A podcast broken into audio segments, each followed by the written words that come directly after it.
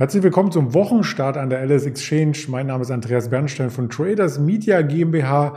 Wir haben den 7. März 2022 und spannende Themen für Sie vorbereitet.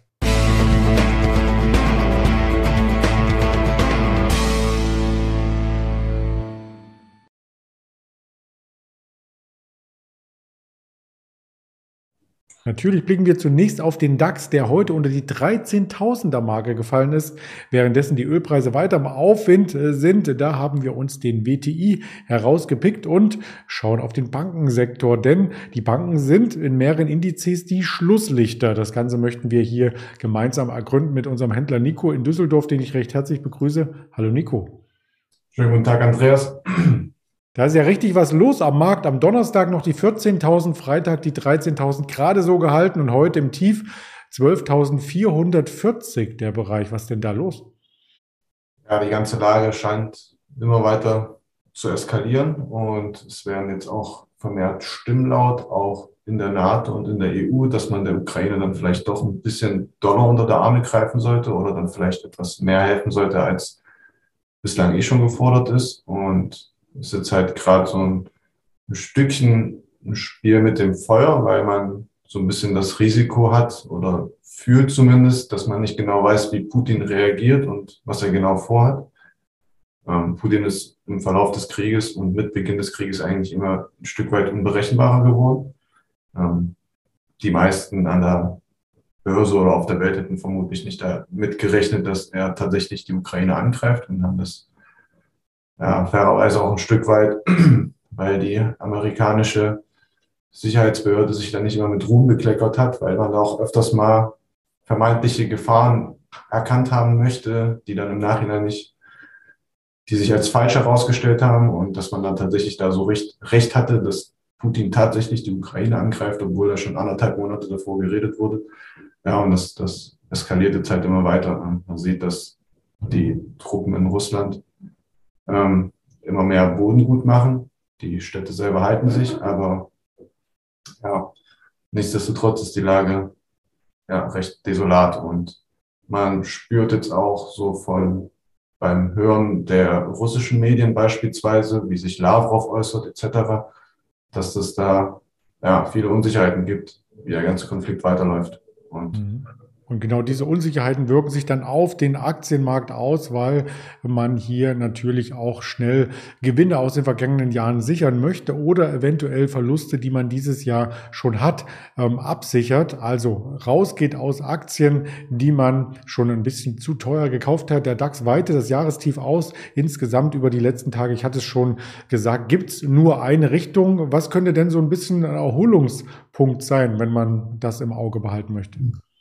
So ein Erholungspunkt wäre auf jeden Fall, wenn die Ukrainer und die Russen selber miteinander sprechen würden, wenn es da erste Friedensverhandlungen geben würde, ernsthafte Friedensverhandlungen. Die bisherigen Angebote von Russland waren ja mehr oder weniger Kapitulationsersuche, muss man an der Stelle auch sagen. Man hat im Prinzip gesagt, wir bieten euch einen Frieden an, wenn ihr aufgebt, mhm. sozusagen. Das ist natürlich erstmal eine harte Verhandlungsposition.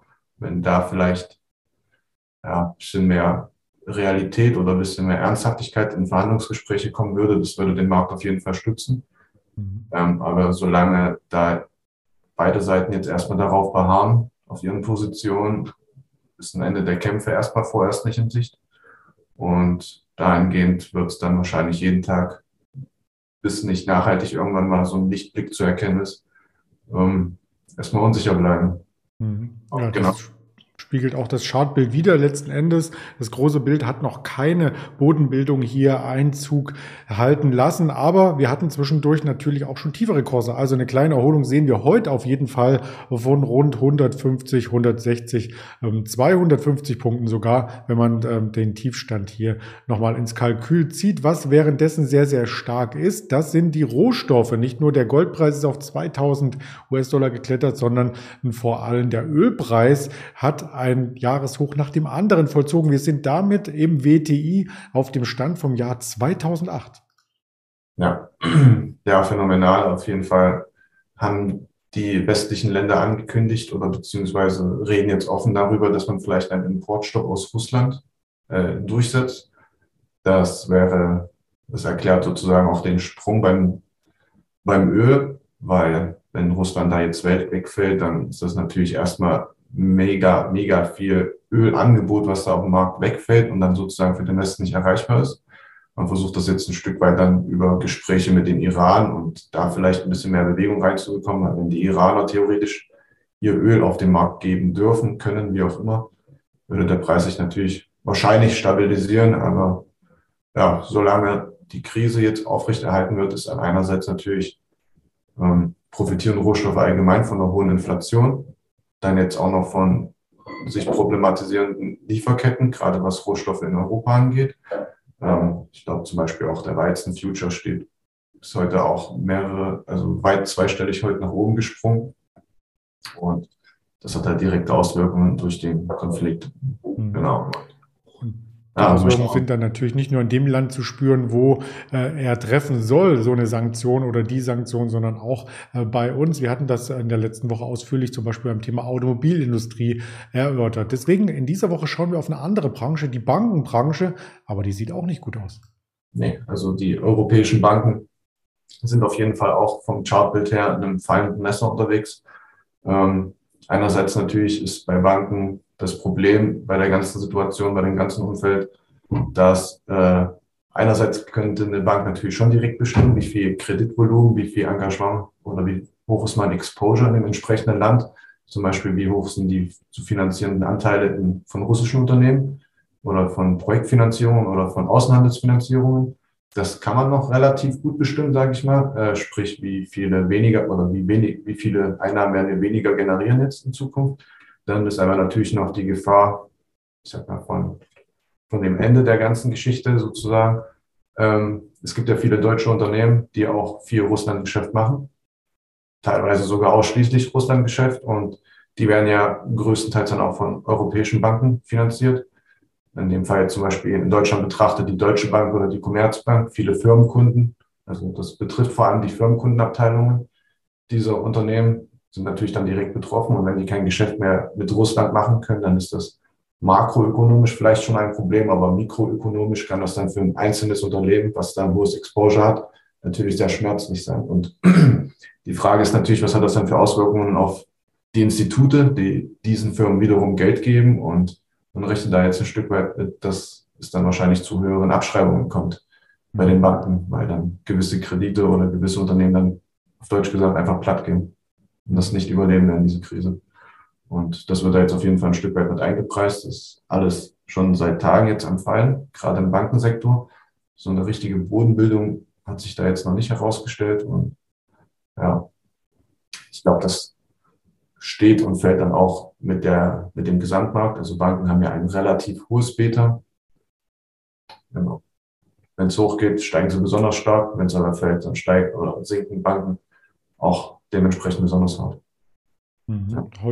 Sehen wir die Commerzbank äh, als einer der Verlierer aus der zweiten Reihe mit über acht Prozent Minus. Damit sind wir schon wieder in dem Bereich, wo wir letztes Jahr im September waren und bei der Deutschen Bank seit Tagen anhaltende Verkäufe.